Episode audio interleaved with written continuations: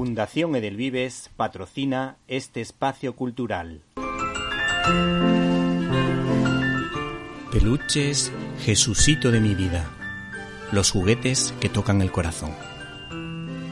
El regalo que no se esperan, pero que nunca olvidarán.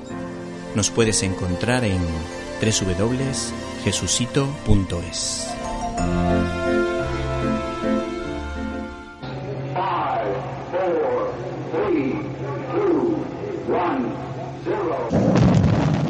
Estás escuchando Directo a las Estrellas.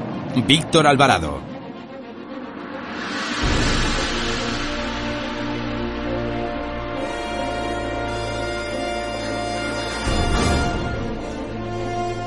Hola, buenas tardes.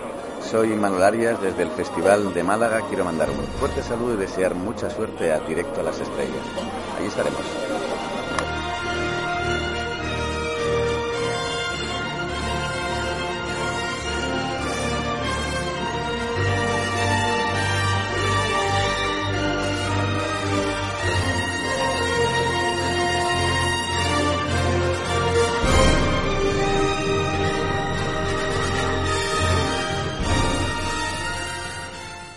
Emilio Salgari es uno de esos escritores con los que de una u otra manera nos hemos cruzado todos los aficionados a la lectura. Su obra más conocida es sin dudarlo Sandokan, que tuvo su correspondiente adaptación televisiva, y hay quien ha visto algún paralelismo entre este héroe y el unificador de Italia, Garibaldi.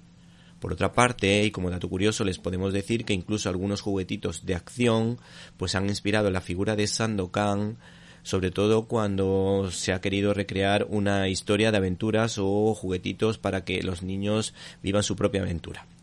El caso es que El Corsario Negro es la apuesta de cátedra para este año en el género de aventuras en el que se recopila eh, esta historia al completo, pues en una ocasión se dividieron en varias partes para sacarle la mayor rentabilidad posible.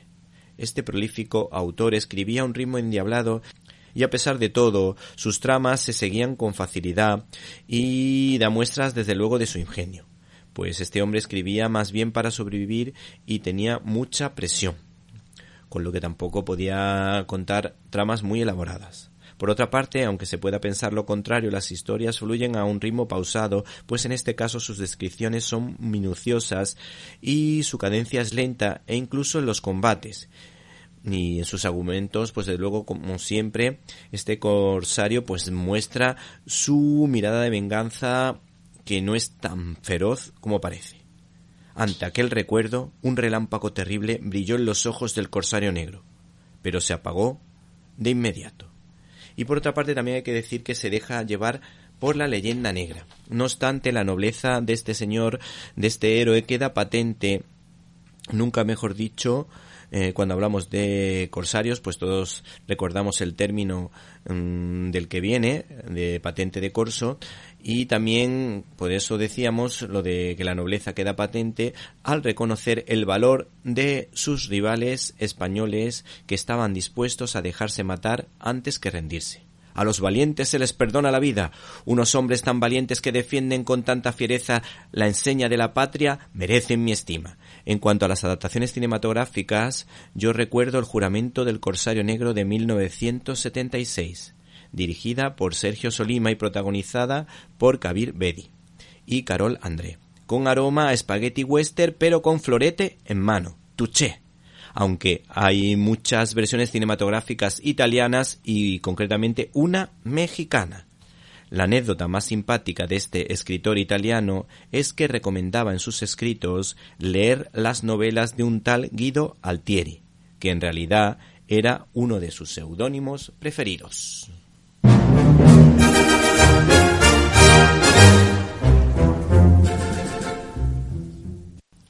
Bienvenidos a una nueva edición de Directo a las Estrellas, tu programa de cine. Y en una semana marcada, lógicamente, por el Congreso del Partido Socialista en Andalucía y, por supuesto, por el miedo al terrible apagón energético, nosotros dejamos a un lado la política para hablarles de los estrenos de esta semana, empezando, lógicamente, por Way Down, que es una película de acción y robos marcadamente española pero con un reparto internacional. También se estrena otra película muy interesante, Cuestión de Derechos, una película provida que recomendamos a todos los oyentes de este programa porque merece muchísimo, muchísimo la pena. Y los admiradores del cine histórico están de suerte porque se estrena de Gustave Eiffel, que desde luego promete amor y muchas curiosidades históricas.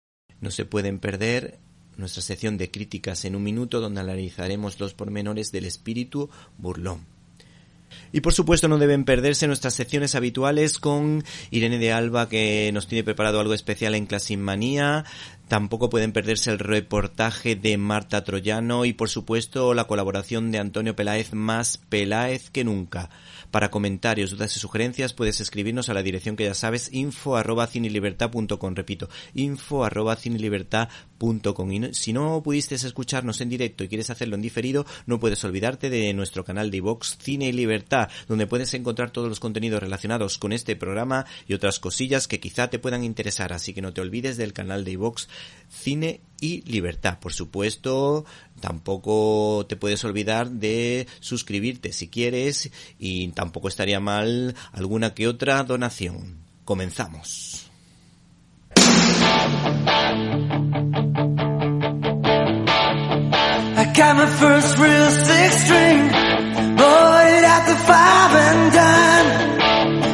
It till my fingers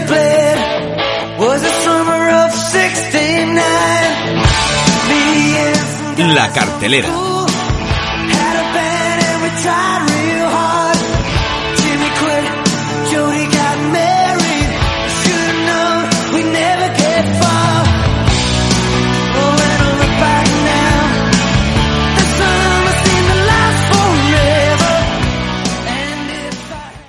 Martin Luther King dijo lo siguiente, cualquier ley que degrade a las personas es injusta, cualquier ley que engrandezca a las personas es justa.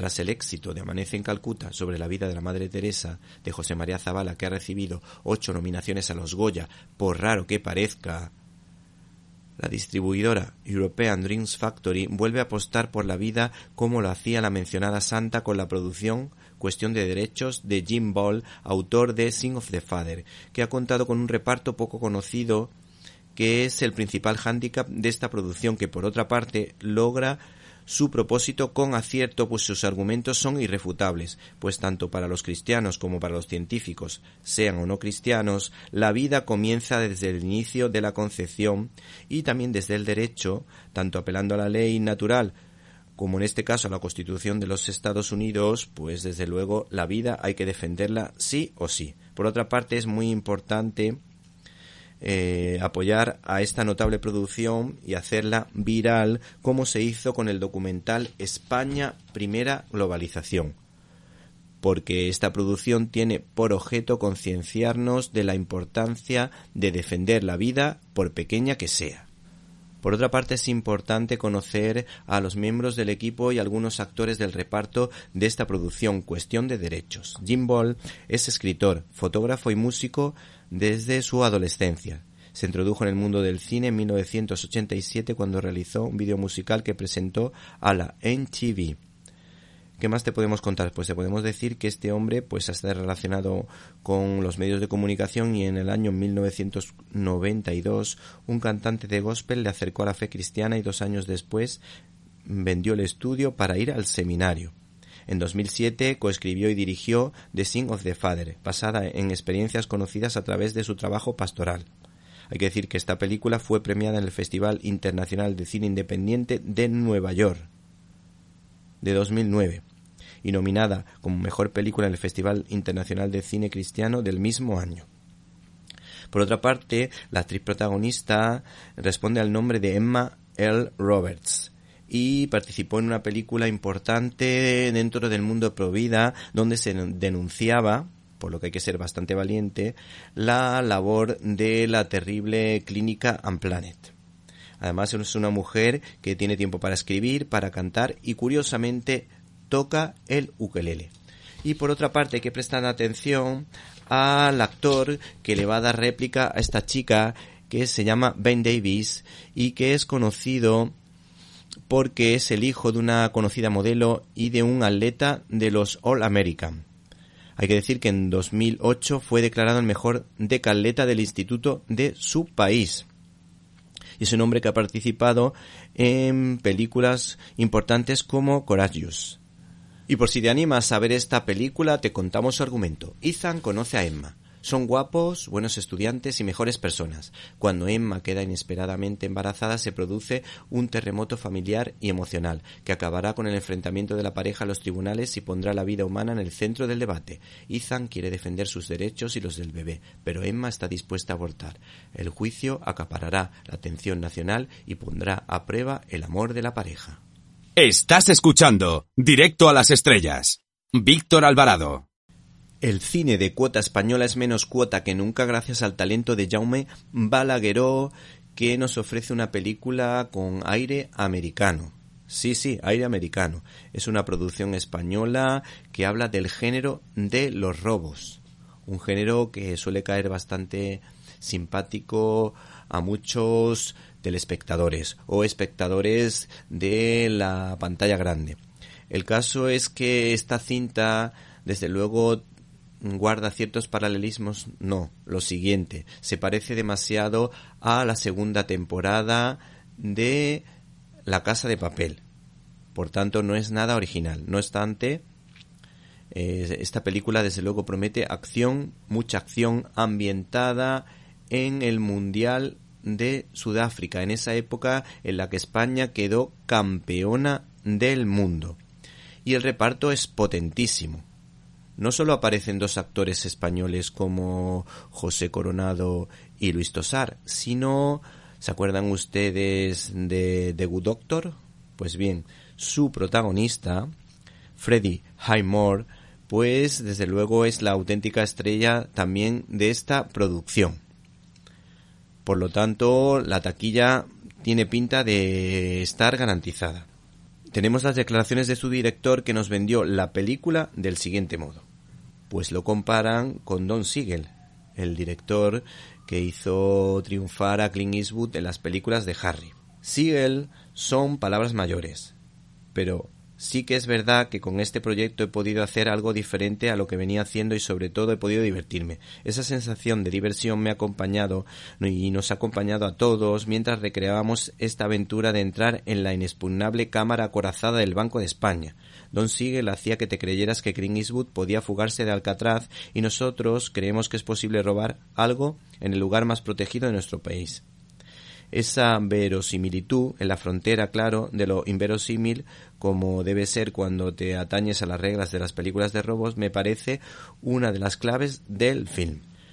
Por otra parte, también en declaraciones a fotogramas tenemos las declaraciones de Luis Tosar que habla del siguiente modo de esta producción, es decir, nos vende la película de la siguiente forma. El equipo A. Hace falta un coche, unas bombonas de hidrógeno líquido o un equipo estéreo y allá va él y lo consigue.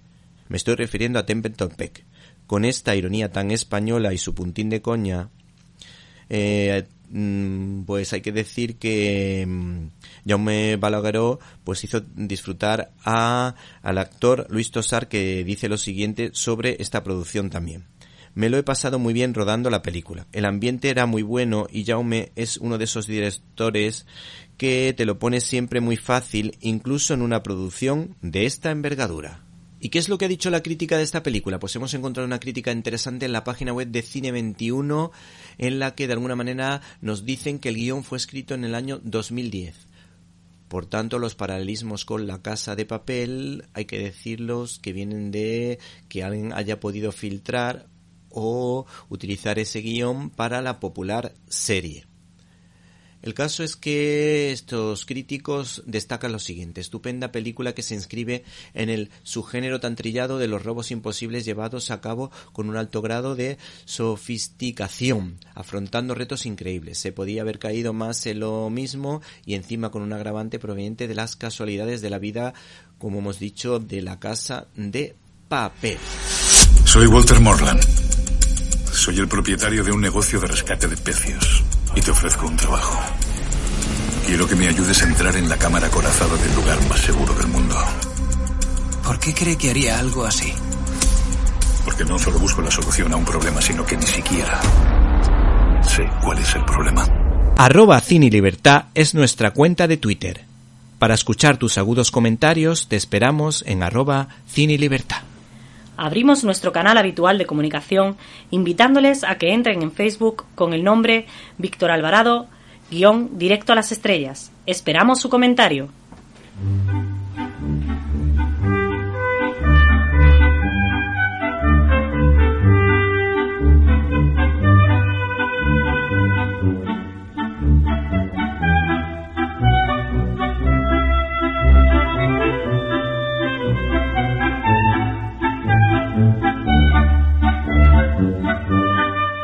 Estás escuchando Directo a las Estrellas. Víctor Alvarado.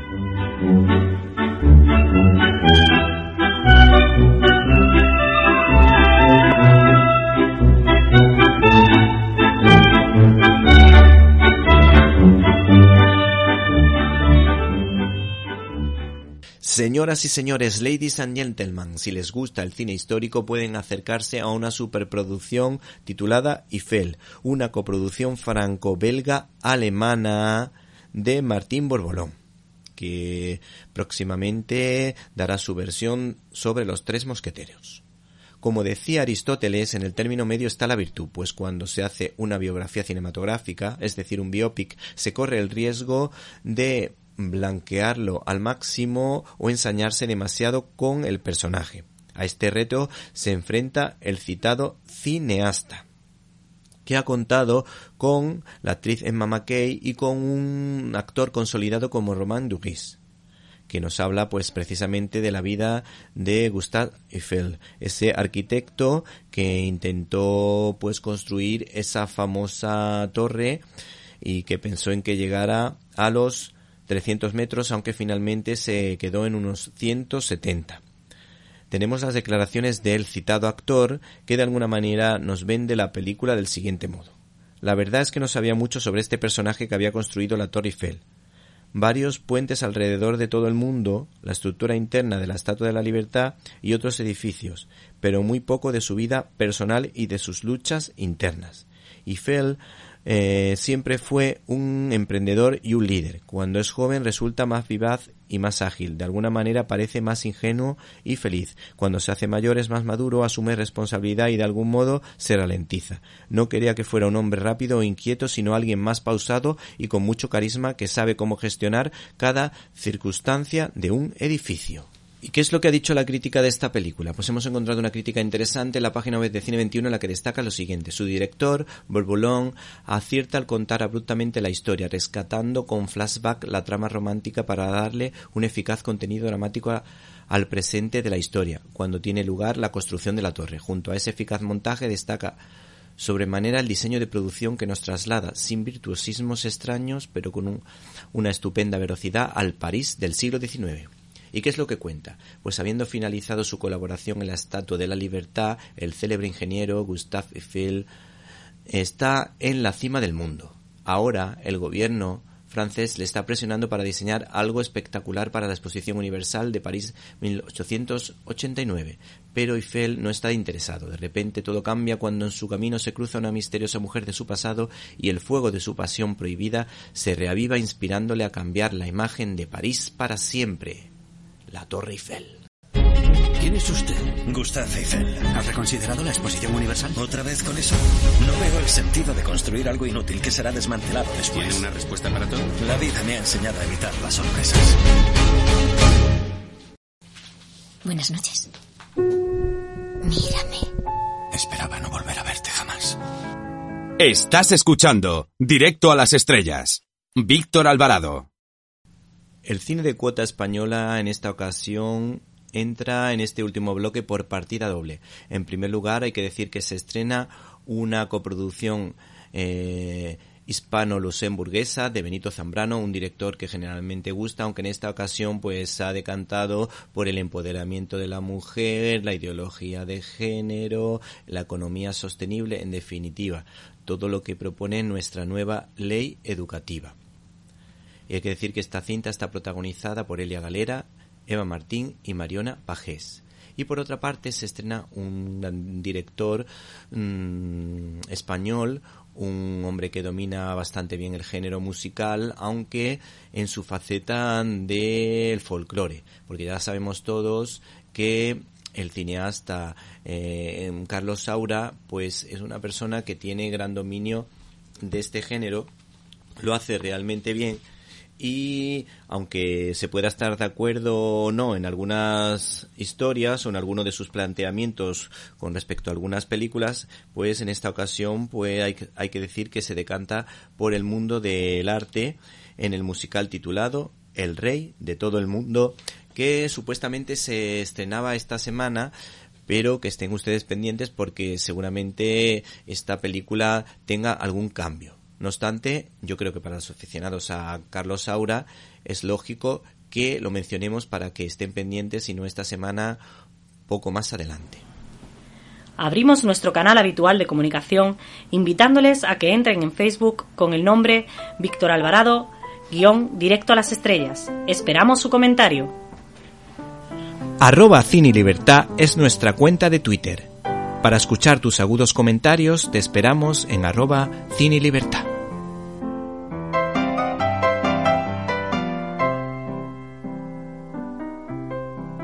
Críticas en un minuto. Estás escuchando Directo a las Estrellas. Víctor Alvarado.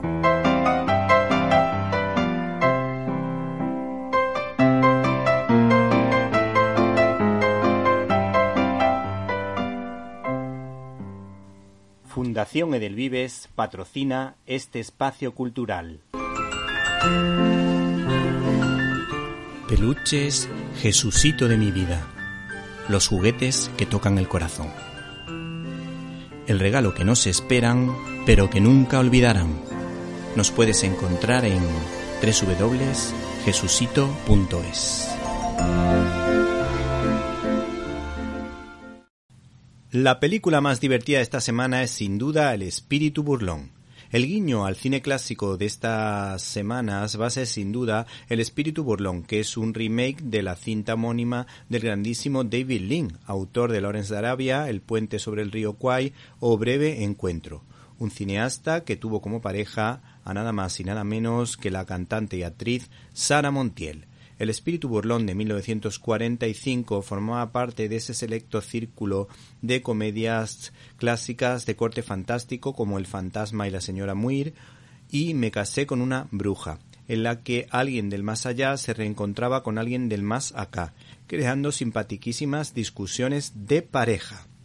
En esta ocasión, esta adaptación de la obra de teatro de Noel Coward, que era una comedia de intriga, supone el debut en pantalla grande del realizador Edward Hall, que ha contado, entre otros, con Dan Steven y Isla Fisher como pareja protagonista. A Isla Fisher la recordamos por una comedia muy divertida y con buen fondo como Confesiones de una compradora compulsiva a la que se une también Leslie Mann, que será la mujer que aparece o que viene del más allá. Y no nos podemos olvidar de todo un seguro de vida como Judy Dench, que da credibilidad al personaje de la medium o adivina, en este caso sin bola de cristal. Esta ópera prima es una coproducción británico-estadounidense que intenta ser realmente elegante sin caer nunca en la vulgaridad, que se centra en contar la historia de un guionista en horas bajas que busca entretenerse y burlarse de una brujilla que triunfa en los teatros de medio mundo en compañía de su mujer y sus amigos aunque hay que decir que su mujer organiza ese encuentro con la mejor intención para que pueda encontrar una fuente de inspiración para seguir escribiendo guiones para películas. Esta comedia de intriga recuerda en parte a las comedias británicas de la Ealing, donde la sonrisa predomina frente a la carcajada. El ritmo de la acción es el adecuado, siendo la típica comedia que te deja un buen sabor de boca al salir de la sala, que no es fácil en los tiempos que corren, con un homenaje final a la película Telma y Luis, pero ambientada lógicamente en otra época. La película puede entenderse como una denuncia de los fraudes del esoterismo y por otra parte de los peligros de recurrir a la brujería o a la ouija para despertar espíritus del más allá. La película también nos recuerda que las actitudes de las personas chupócteras y egoístas que utilizan a los otros generan rencores que pueden favorecer el desamor. Arroba Cine Libertad es nuestra cuenta de Twitter. Para escuchar tus agudos comentarios te esperamos en arroba Cine Libertad.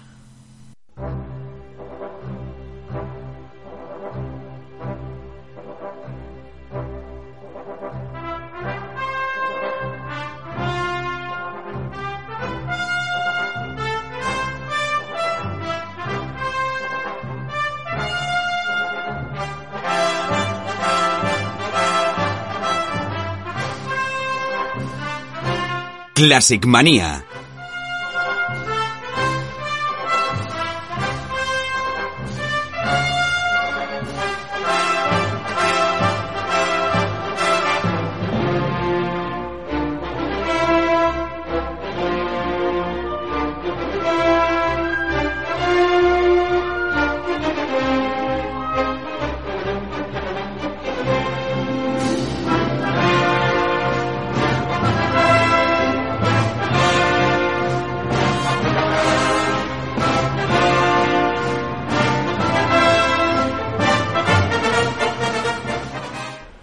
Hola Irene, ¿cómo estás? Hola Víctor, pues yo regular, ¿y tú qué tal? ¿Tú por qué estás regular? ¿Es que estás sentada en una silla de ruedas? Pues sí, ya me ves, es para interpretar un poquito el papel de la película de la que vamos a hablar hoy. Y tú, Víctor, parece que has vuelto a pintar, ¿no? Efectivamente, es que esta es la frase de la clave de la película Tú y yo, porque al final los protagonistas quieren arreglar el malentendido y la protagonista piensa que si él ha conseguido superar la fobia que tenía pintar, siendo un gran artista, ella enamorada de él sería capaz de volver a andar para estar con él.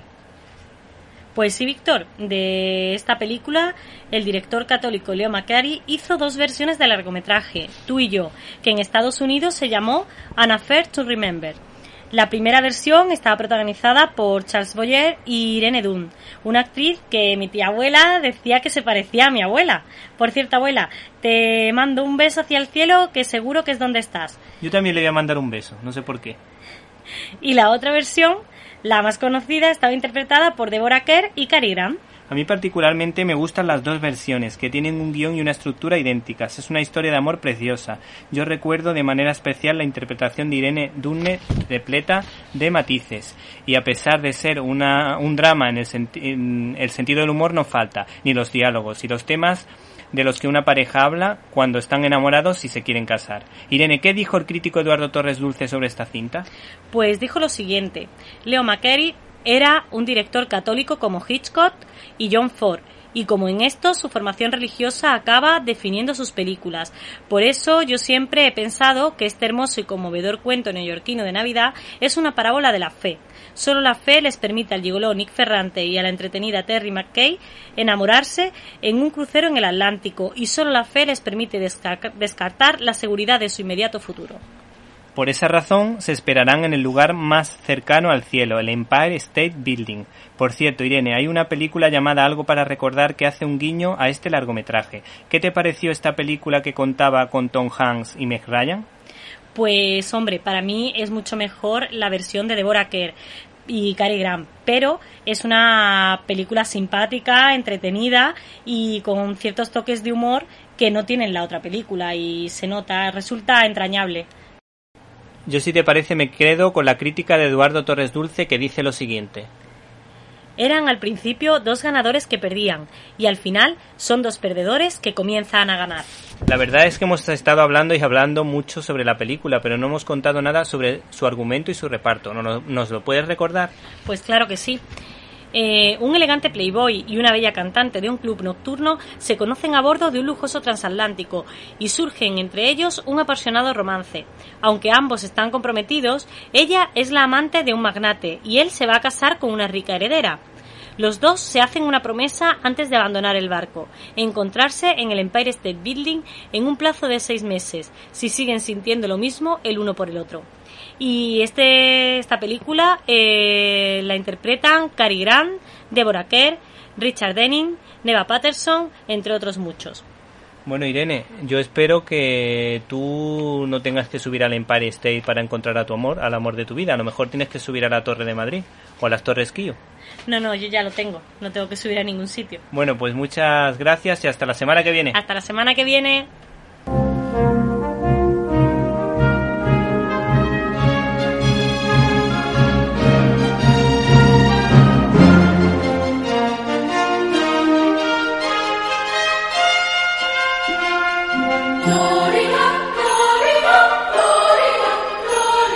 Storyboard.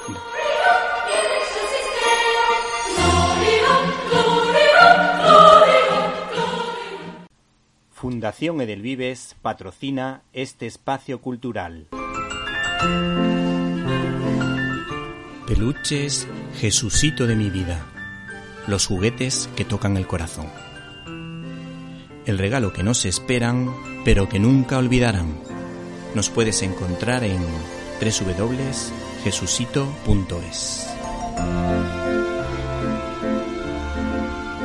Veinte años han pasado desde los atentados del 11 de septiembre que conmocionaron al mundo con esa declaración de guerra por parte del radicalismo islámico, un ataque terrorista que sesgó la vida de miles de personas destrozando precisamente también la vida de sus familiares. Este terrible episodio de la historia de los Estados Unidos cambió la forma de entender el mundo batalla que lamentablemente han ganado los talibanes. El caso es que Norma Editorial saca a la palestra el cómic que describe paso a paso cómo se vivieron esos días y años a través de una madre y una hija, así como la labor de algunos héroes anónimos como los bomberos que se la jugaron literalmente en el rescate de esas personas que se encontraban atrapadas en el World Trade Center.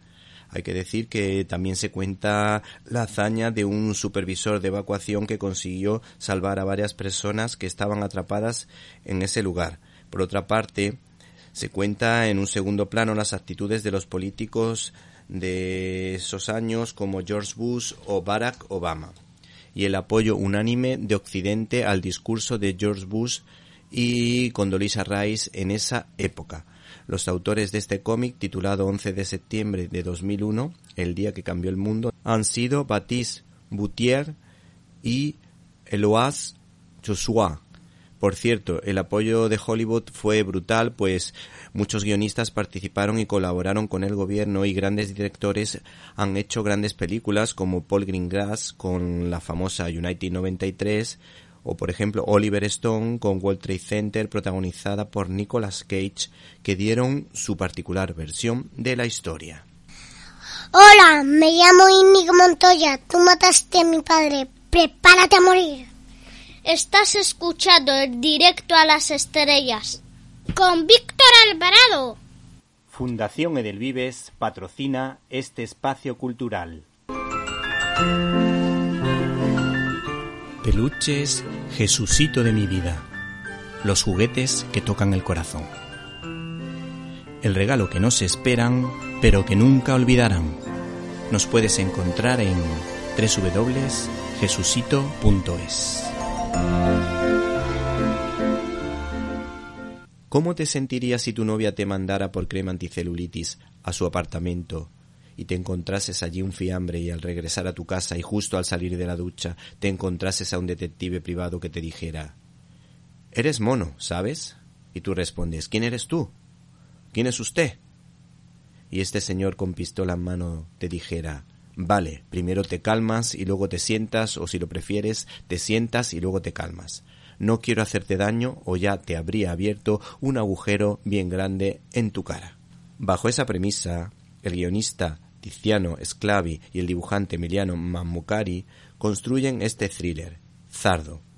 Estos autores se inspiran en un buen ramillete de películas de grandes cineastas como Luchino Visconti y su película Obsesión, Fuego en el cuerpo de Lawrence Kasdan o Sangre fácil de los hermanos Cohen, aunque también recuerdan en cierta manera a las historias para no dormir del creador del 1 2 3, Chicho Ibáñez Serrador porque Zardo es una historia inquietante salpicada de varias situaciones cómicas. La obra en cuestión ha sido editada por Panini a través del sello Monelli, que nos ofrece un cómic con el arte propio de los italianos, que en este caso se lee del tirón por la agilidad del guion, aunque advertimos que no es un TVO para todos los públicos, ni para todos los gustos, porque las viñetas son muy crudas y violentas y las escenas de cama son de corte hedonista. Recordamos el título, Zardo, editado por Panini. Periodista y aficionada a la lectura. Su nombre bíblico, Marta, y su apellido, troyano, con ecos a apopeya griega, indican que será una buena escritora, como van a poder comprobar si escuchan este reportaje.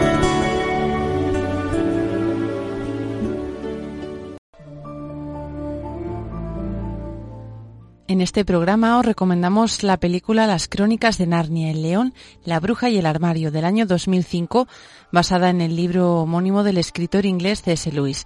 Esta película está dirigida por Andrew Adamson y protagonizada por Tilda Swinton. Ella hace de la bruja blanca la antagonista de la película. La película nos narra la historia de cuatro niños ingleses que deben abandonar Londres debido a los bombardeos alemanes sobre esta ciudad en la Segunda Guerra Mundial y tras su llegada a una casa de campo en la que son acogidos, entran a través de un armario al mundo de Narnia. La más pequeña de los hermanos, Lucy, es la que entra primero en Narnia y allí conoce a un fauno, al señor Tumnus, que gracias a la inocencia y la ternura de la pequeña, se obra un milagro en su corazón y tras muchos años se siente por fin amado y querido simplemente por ser quien es. Debería irme. Demasiado tarde. Soy un fauno malísimo. Oh, no. Eres el fauno más simpático que he conocido. Entonces me temo que no has conocido a muchos. No. No has podido hacer nada tan malo. ¿Eh? No es por algo que haya hecho Lucy Pevensey. Es por lo que estoy haciendo. ¿Qué estás haciendo? Te estoy raptando. Es la bruja blanca. Ella es la responsable del eterno invierno, del frío. Tenemos órdenes. Si alguna vez vemos a un humano en el bosque, tenemos, tenemos que entregárselo. Pero, señor Tumnus, tú no lo harás.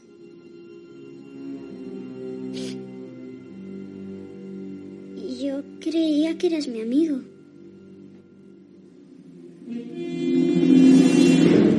Ven. Quizá ya sepa que estás aquí. El bosque está repleto de espías. Incluso algunos árboles están de su lado.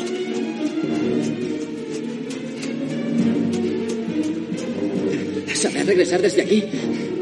Creo que sí. De acuerdo.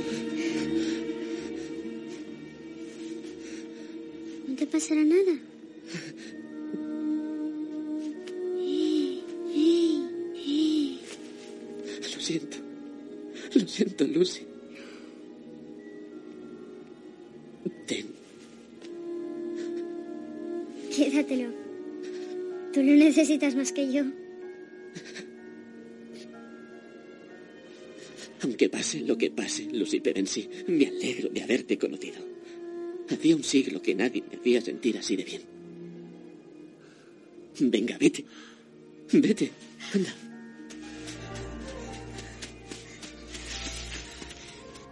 Después de este encuentro providencial para el señor Tumnus, Lucy regresa con sus hermanos para encontrarse que nadie la cree.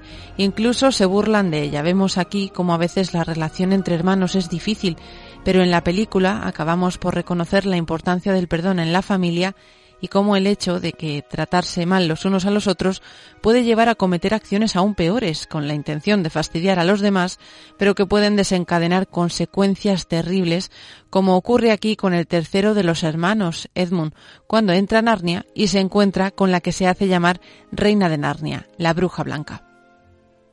¿Cómo te llamas? ¿Hijo de Adán? Ah, Edmund. ¿Y cómo, si puedo saberlo, penetraste en mis dominios? No, no lo sé. Solo estaba siguiendo a mi hermana. ¿Tu hermana? ¿Cuántos sois? Uh, cuatro. Lucy es la única que ya ha estado aquí. Dice que ha conocido a un fauno llamado Tumnus. Peter y Susan no lo han creído. Yo ahora sí. Edmund, Estarás helado. ¿Quieres sentarte conmigo?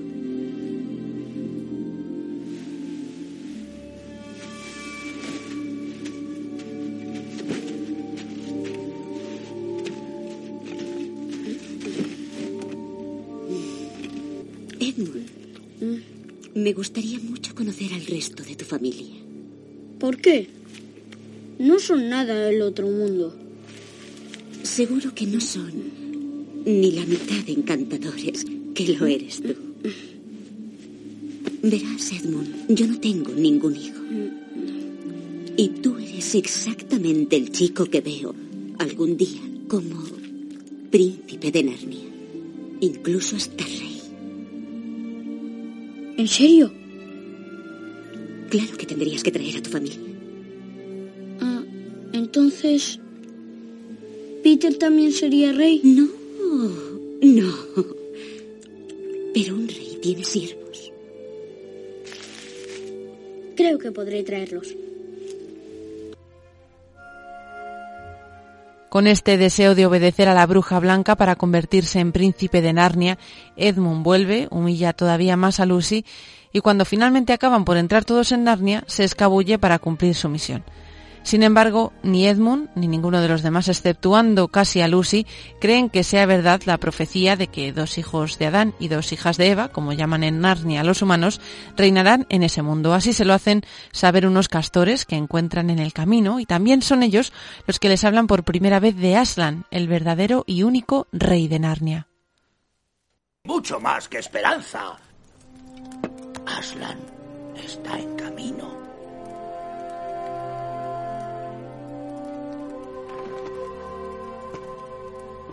¿Quién es Aslan? Oh, ¿Quién es Aslan? Renacuajo insolente. ¿Qué? No lo conocéis, ¿no? Bueno, no llevamos aquí mucho tiempo. Es el rey de todo el bosque. El mandamás. El auténtico rey de Narnia. Ha estado fuera durante mucho tiempo. Pero ha vuelto. Y os espera a vosotros en la mesa de piedra. ¿Qué nos espera? Esto es el colmo. Ni siquiera conocen la profecía. Bueno, entonces. Mirad. El regreso de Aslan. La detención de Tumnus. La policía secreta. Todo eso ha sido por vosotros. ¿Nos está culpando? No, culpándoos no. Agradeciéndooslo. Hay una profecía. Cuando el hijo de Adán en carne y hueso en el trono de Cair Barabel esté sentado, los malos tiempos habrán acabado. Bueno, eso no rima mucho. Sí, ya sé que no, pero eso no es lo que importa. Cuenta la antigua leyenda que dos hijos de Adán y dos hijas de Eva derrotarán a la bruja blanca y devolverán la paz a Narnia. ¿Y creen que somos nosotros? Eso espero, porque Aslan ya está armando a vuestro ejército. ¿Ejército? Mamá nos ha mandado fuera para alejarnos de la guerra. Creo que se han equivocado. Nosotros no somos héroes. Somos de Finchley. Miren, gracias por su hospitalidad. Pero de verdad, debemos irnos. No, no podéis marcharos.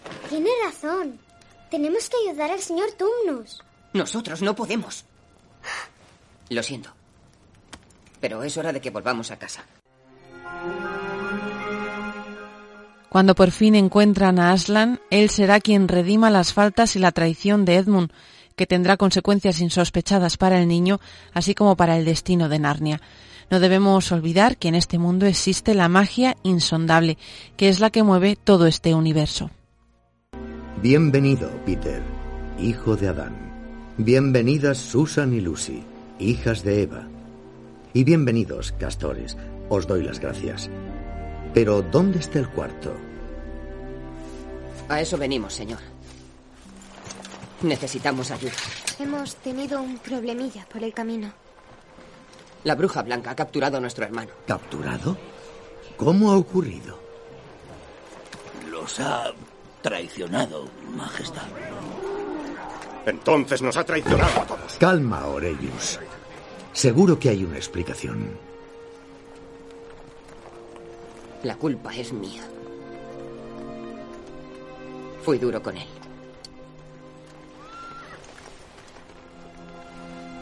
Todos lo fuimos. Señor, es nuestro hermano. Lo sé, querida, pero eso solo empeora las cosas. Quizás sea más arduo de lo que pensáis.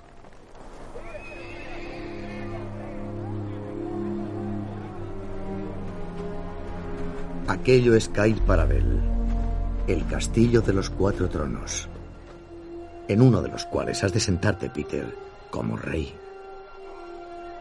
¿Dudas de la profecía? No. Al contrario. Aslan. Yo no soy quien todos creéis. Peter Pevensey antes de Finsley. El señor Castor me ha mencionado que querías hacerte con él un sombrero. Peter, hay una magia insondable más poderosa que todos nosotros que gobierna Narnia. Decide qué está bien o mal y rige todos nuestros destinos. El tuyo y el mío. Pero si no he protegido ni a mi familia. Los has traído sanos y salvos. A todos no. Peter, haré todo lo que pueda para ayudar a tu hermano, pero necesito que pienses bien lo que te pido. Yo también quiero a mi familia sana y salva. Y a pesar de que la maldad de la bruja blanca no conoce límites, esta magia es superior a su maldad. Aslan lo mostrará a los niños y a todos los habitantes de Narnia, demostrándoles que existe un poder mayor que esa maldad, el amor por encima de todo, el amor que es capaz de morir por el otro. Vemos aquí que Narnia puede ser considerada una alegoría cristiana de la historia de la salvación, pero les dejamos que lo descubran por ustedes mismos.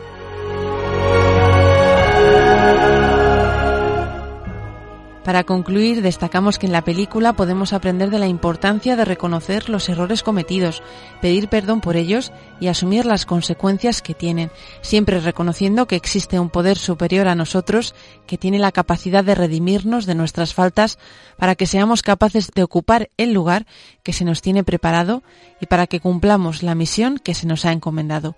Asimismo, subrayamos también la fuerza que tiene un corazón bondadoso y los cambios que el amor puede provocar en los corazones, llevando a los otros siempre hacia el bien y la verdad.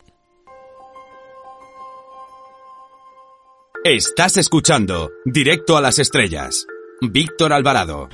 Ahora si les parece conectamos con el planeta Radiocine para ver qué nos tiene preparado nuestro compañero, nuestra antena de plata, nuestro gran sabio del cine. Hola Antonio Peláez con Z, ¿estás por ahí? Qué fuerte me parece.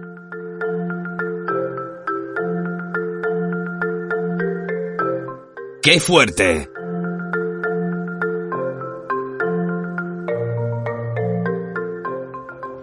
Gary Cooper, un Gary Cooper, qué grande Gary Cooper, qué actor, que hay que recordar, creo que sí, lo propuso Víctor Alvarado, más eh, Víctor Alvarado que nunca, y todos queremos ser como Víctor Alvarado. No sigo, porque luego venderemos el single y ahora os ponéis a piratear. No puede ser. Os está hablando Antonio Peláez desde Toronto. Ahora mismo estoy en la Ryerson University, que por cierto va a cambiar el nombre dentro de poco porque parece que el señor Ryerson tuvo un papel en, bueno, pues unas escuelas que hubo aquí que no trataron nada bien a los indígenas. Si lo buscáis en algún momento, bastante triste, pero aparecieron no hace muchos meses en eh, las escuelas de Kamloops 700 cadáveres de niños sin identificar.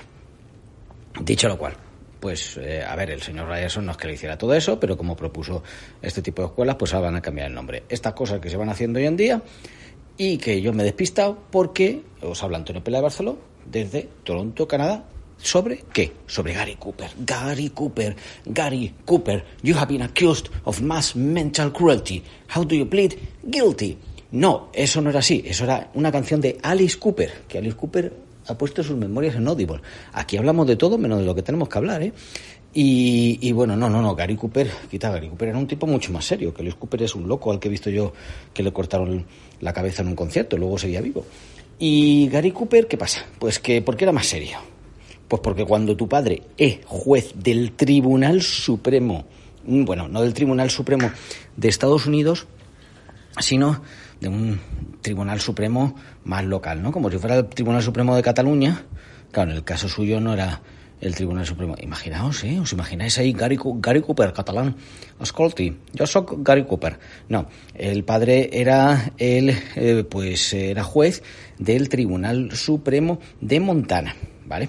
Y bueno, pues eh, el caso es que tenían un rancho ahí con, bueno, un rancho ahí enorme y él aprendió ahí a montar a caballo, a cazar, a pescar. Yo en la vida he pescado nada, mira que he puesto el gancho, pero nunca, nunca he pescado nada. Fue al colegio y todo y bueno, pues aquello era la vida montana, los ranchos, los caballos y demás, ¿no? Total, que la madre le dice, mira, tú tienes que estudiar él no era muy así como de estudiar, ¿no? Pero a pesar de lo que pueda parecer, ahí Gary Cooper, lo eso así un poco empollón de la clase, tal, no sé qué. No, no, no era mucho estudiar. Pues nada, que le mandaron para Inglaterra, allí no lo pasó la cosa nada bien. Estaba él allá en el instituto, tal, y resulta que tiene un accidente de coche con 15 años. Bueno, con 15 años que le dio un coche. No, en Estados Unidos sabéis que es a partir de 16 que se puede conducir. ¿Y qué terapia le dicen para recuperarse bien de la espalda? Yo esto en la vida lo he oído ala, ponte a montar a caballo. Vamos, no me parece que sea lo mejor, pero el caso es que de ahí le quedó pues alguna cosa que no se recuperó bien del todo y esa forma de caminar tan típica de Gary Cooper, ¿vale? Fue del accidente y de la terapia esta de venga, recupérate montando a caballo. En cualquier caso, ya esto os podéis imaginar, Gary Cooper, aquello, lo de ser cowboy, lo de montar a caballo, 18 años, aquello estaba fascinado. Dice, yo voy a ser cowboy, cowboy, cowboy, que voy ahí metido hasta que una profesora suya se apellidaba Davis, si no recuerdo mal, pues le dio, le metió el gusanillo por el arte. Aquello gusanillo por el arte, dice, venga, en vez de meterme más a seguir ahí eh, haciendo de cowboy y demás, me voy al college. Sabéis que los americanos tienen college, tienen university, lo buscáis. Que Internet existe para algo, hombre. Para eso si estáis escuchando esto, no voy a contar yo. Yo os he contado cosas distintas, pero no voy a contar aquí cómo es el sistema americano de educación como americano estadounidense. Eh, el caso es que, eh, bueno, pues se mete al tema de las artes, aquello.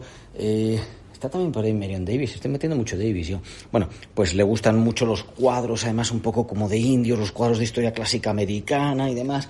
Se intenta meter en la escuela de, de, de drama de interpretación, ¿no? Venga, todos pendientes ahí, y que no lo aceptan. Y que no lo aceptan. Y que no lo aceptan. Bueno, varios de los dibujos suyos Así que van a distintas publicaciones y demás, pero mm, va un trabajo en Chicago, se queda un poco así que no sabe dónde ir. Y su padre que dice, mira, que me he cansado de ser juez y me voy a llevar ahí a gente de la propiedad, voy a llevar la gestión de unas propiedades de unos amigos míos en Los Ángeles. ¿Te viene conmigo a Los Ángeles? Pues venga, papá, me voy contigo. 24 años que se va con sus padres, esto en Estados Unidos no es muy común, el niño normalmente tenía que estar fuera de casa, ¿qué has hecho? Que no lo hemos traído a Hollywood. Y en esa época, que estamos hablando de los años 20, del siglo XX, pues resulta que se encuentra con unos amigos que dicen, oye, que te puedes ganar un buen dinero haciendo de extra en películas de, cabo de vaqueros. Y ahí que empieza, de extra en películas de vaquero. Total, películas de Tom Mix, películas silenciosas, empieza a tener más papeles y tal, hasta que su primer papel de éxito es ya pues con una película eh, de la que se habla, una de las primeras que se hablaba, The Virginian ¿vale? El señor de, Virginia. Y después ya empieza, incluso, oye, que hizo bastantes películas de este señor que se venía aquí a ver los toros a España. No, hombre, no hablo de Orson Welles, hablo del novelista, de Hemingway. Adiós a las armas, eh, por ejemplo, luego pasado el tiempo haría por quién suenan, por quién doblan las campanas, pero vamos, con Adiós a las armas y las vidas de un lancero bengalí, eh, los 30, pues eh, ya ahí está bien, bien, bien, bien. Pero bueno, ya, por ejemplo, pues eh, tiene éxito con películas de Frank Capra, tan míticas como. Yo es que tengo aquí los nombres en inglés. Venga, os lo voy a decir en inglés y os lo busquéis en español. Bueno, Meet John Doe es Juan Nadie, ¿no? Y Mr. Deed Goes to Town, que eh, esa pues ya lo buscáis. Y con Jean Arthur. El caso es que mm, ya nos encontramos. Él había nacido en 1901, ¿vale? Aquí ya tiene como 40 años Está también Sargento York, El Orgullo de los Yankees, bueno, eso es en Sergeant George, The Pride of the Yankees. El Manantial en el año 49. ¿Y qué es lo que le llega en el año 1952? High Noon. High Noon, que es solo ante el peligro, que se llamó en España. Nada que ver en inglés. Que os voy a recomendar una película que se llama High Midnight, ¿vale? Noon es eso, las 12 del mediodía. Midnight es medianoche. Stuart Kaminsky, una película con Toby Peters, una película, ¿qué película? Eso es una novela, pero estoy yo loco. Si no han hecho adaptación a película, divertidísima. Creo que está solamente en inglés, aprendéis inglés, me da igual. High Midnight, Toby Peters habla ahí, pues está ahí el personaje de Gary Cooper. Toby Peters es un personaje ficticio que se ha inventado Kaminsky, escritor maravilloso, tiene varios, ya que nos estamos yendo por las nubes en esta eh, pues rememoración de Gary Cooper, pues, ala, pues hablamos de Stuart Kaminsky, tiene un premio toda su carrera 2007, varias novelas, varias series de personajes, pero esta de, de Toby Peters divertidísima. Bueno, recibió el Oscar, pero el Oscar de hecho es que lo recibió dos o incluso tres veces. A ver, en 1941 por el Sargento York tuvo muchas más nominaciones. ¿eh? Estuvo nominado por El Orgullo de los Yankees, por quien eh, doblar las campanas. También anteriormente había estado nominado por Mr. Deed Goes to Town, que hemos dicho. Eh, aquí yo voy traduciendo lo que quiero, lo que no. Eh, por cierto, el de 1941 creo que fue el que recogió John Wayne en su nombre, que dice que eran muy amigos, que iban a pescar y cazar juntos. Y pues tenía muchos amigos en, en Hollywood. Y en 1952 lo lleva también por Solo ante el peligro, High Noon. recibiría un tercer Oscar. En el año 1960 le diagnostican un cáncer de colon que había ido con metástasis al resto del cuerpo. Le operan, parece que la operación va bien, pero en 1961 se ve que se ha extendido a pulmones y demás. Aquí es emocionante leer las palabras de, Gary Cooper. Rezaremos por un milagro, pero si no, y es la voluntad de Dios, también eso está bien. Eh, la traducción que, que os he hecho. Eh, bueno, recibió, ya digo, el Oscar honorario, lo recibió James Stewart por él, porque él ya no se podía mover. Y levantó unas palabras de amistad diciendo Coop, como la abreviatura, como la abreviatura eh, te lo llevaré inmediatamente. Y quiero que sepas que con esto va todo el cariño y todo el afecto y la admiración profunda y el respeto de todos nosotros. Estamos muy orgullosos de ti. Nos haces tremendamente orgullosos.